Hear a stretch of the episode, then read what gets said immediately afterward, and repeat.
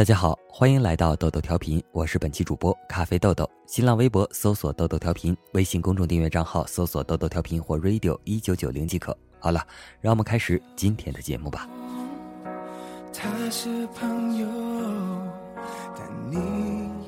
他和他是大学同学，女孩是学校的校花，在学校里被男生们众星捧月。男孩不高也不帅，平凡的近乎平庸。不知道什么原因，女孩特别喜欢和他在一起。和他在一起，女孩有一种安全感。那些日子是快乐的，每天晚自习后，他都会主动约她出去走走，在绝美的夜色下一起分享彼此的快乐。他很爱耍赖，送她回宿舍后都要他背她上楼。周末，男生会用单车载她去郊外，去海边，在后座上幸福吹起她的长发，洋洋洒洒。那些日子也是有谎言的。早餐是男生送到她的寝室的，早餐里每次都会有一个鸡蛋，他剥壳送到女孩的嘴里，他要她吃，他总是轻轻一笑。我从小不爱吃鸡蛋的，清贫的生活让男生羞涩与她分享一个鸡蛋。那些日子也有泪流满面的。女孩爱想家，一想家她就哭，看着女孩哭，她就手足无措的，因为男生不爱说话，更不会拿动听的语言去哄她，男生只会红着眼圈给女孩递手指。那些日子，他和她每天都会想一个问题：女孩会想，他喜欢我吗？或许他只是把我当做妹妹。男生会想，他喜欢我吗？或许他只是把我当做了一个哥哥。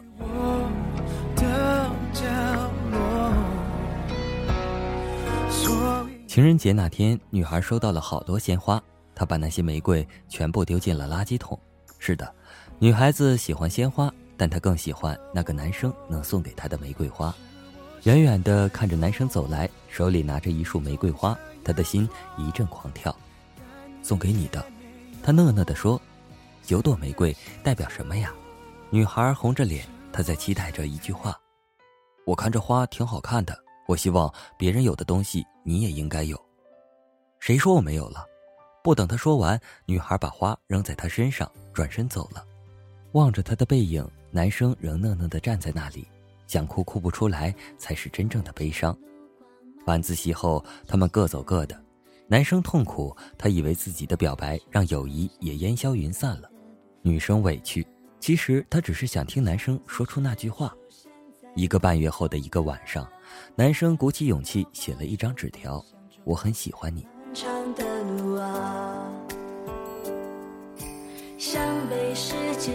十年后，做梦的年龄过了，男生仍单身一人。虽然事业小有成就，可很多女孩的追求他都婉言拒绝了。在他的心里，再也承载不起爱情，仅仅因为心里最软的地方曾经被触碰了。一次同学聚会，男生和女生坐在了一张桌上，女生已经是一个孩子的母亲，她身上已经开始散发出那种成熟少妇的风韵。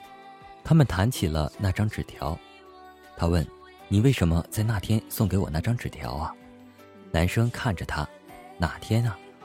他说：“四月一日，愚人节呀。”男人叹了口气说：“在我的眼里，爱情从来没有愚人节。”顿时，女人泪如雨下。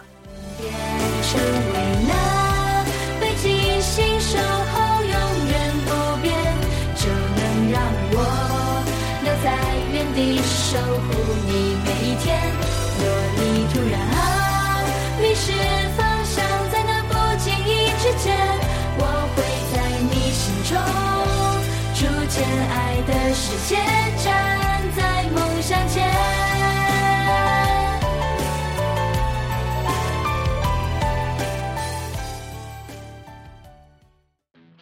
愚人节是一个欢乐的节日，但这种欢乐也许是建立在一些人的牺牲上的。一些高冷范儿的人早早就放出狠话：“谁让我过愚人节，我就让他过清明节。”但这样的恐吓似乎对一些死党闺蜜并不管用。在这里友情提示：要想高冷度过愚人节，光靠智商不一定够。抓紧来看看愚人节防骗指南。愚人节也称幽默节，是西方社会的传统节日。在每年的四月一日这天，人们会以多种方式开周围人的玩笑。上当者被告知是愚人节时才恍然大悟，所以这一天总是能够引出许多笑话。细心的小伙伴在网上搜索一些契合愚人节主题的整蛊玩具啊，近期已经早已热销起来。会喷水的马桶、带电的口香糖、咬人的鲨鱼玩具、仿真蟑螂、仿真苍蝇、海绵放屁坐垫玩具便便、惊吓玩具等等。而一些愚人节整蛊大全的攻略早已经在网上密集宣传开来，是不是想起来就不寒而栗呀？各种防不胜防啊！打个冷战之后，如果不甘心被整蛊，可以看看下面的防骗宝典，或许可以提高一下你今天的靠谱指数。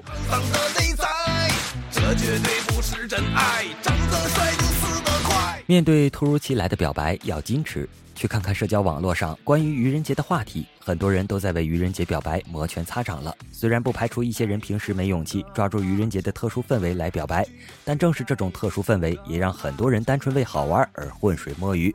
各位女神在面对男生们突然表白时，一定要矜持，因为很有可能在不远处，他的一群死党正等待着看好戏。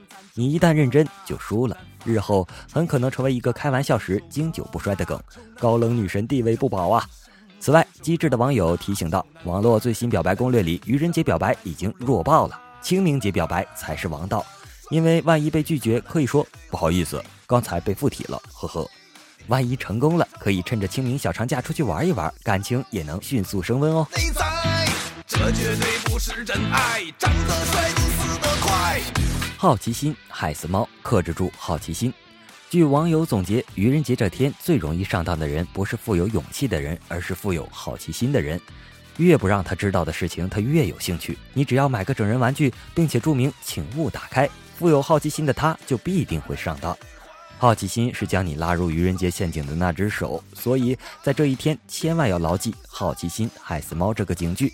注意，在上文已经提示过整人的玩具，小心各种群体的拉帮入伙，谨慎点击来源不明的网页链接，包括电子红包，拒绝八卦，拒绝好奇。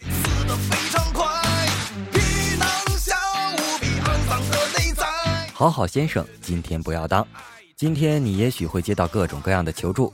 例如帮忙下楼取快递，让你去厕所送卫生纸，帮忙去领导办公室送茶水等等。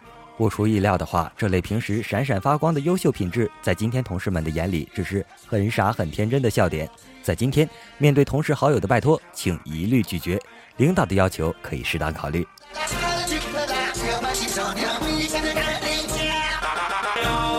对他人给的食物要十二分小心。用食物诱惑是各类江湖行骗里屡试不爽的绝招。在愚人节这天，典型的有往夹心饼干里涂牙膏的，往可乐里精心添加酱油的，饼干盒里放置玩具蛇的等等。所以在从别人手里接过食物时，一定要十二分小心。例如年轮同学就兴奋地在 QQ 群里说：“我已经在可乐里添加了些酱油，准备给男朋友的，已经等不及看他尝完的表情了。”我要请客了。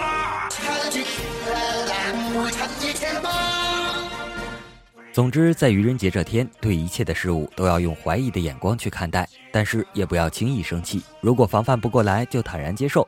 如果有人和你开玩笑，也是人缘的一种体现。一位小伙伴就提到，如果愚人节都没有人和你表白，是不是注定孤独一生的节奏呢？从一些小伙伴的反应来看，许多人还是期待愚人节的整蛊的，大部分只是一开始拒绝，等到加上咚咚好玩的特技，也能收获不少欢乐。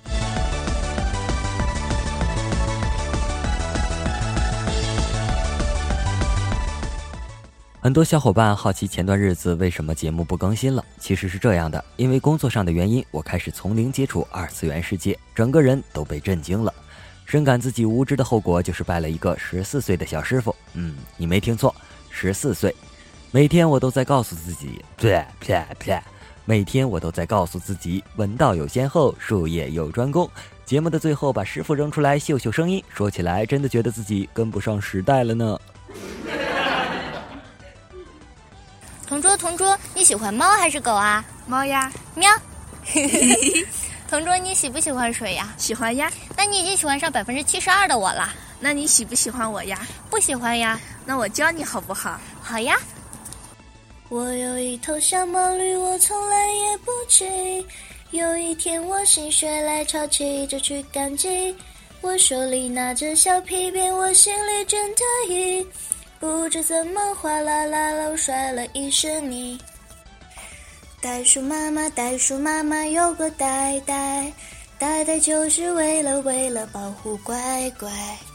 愿意用一支黑色的铅笔画一出沉默舞台剧灯光再亮也抱住你。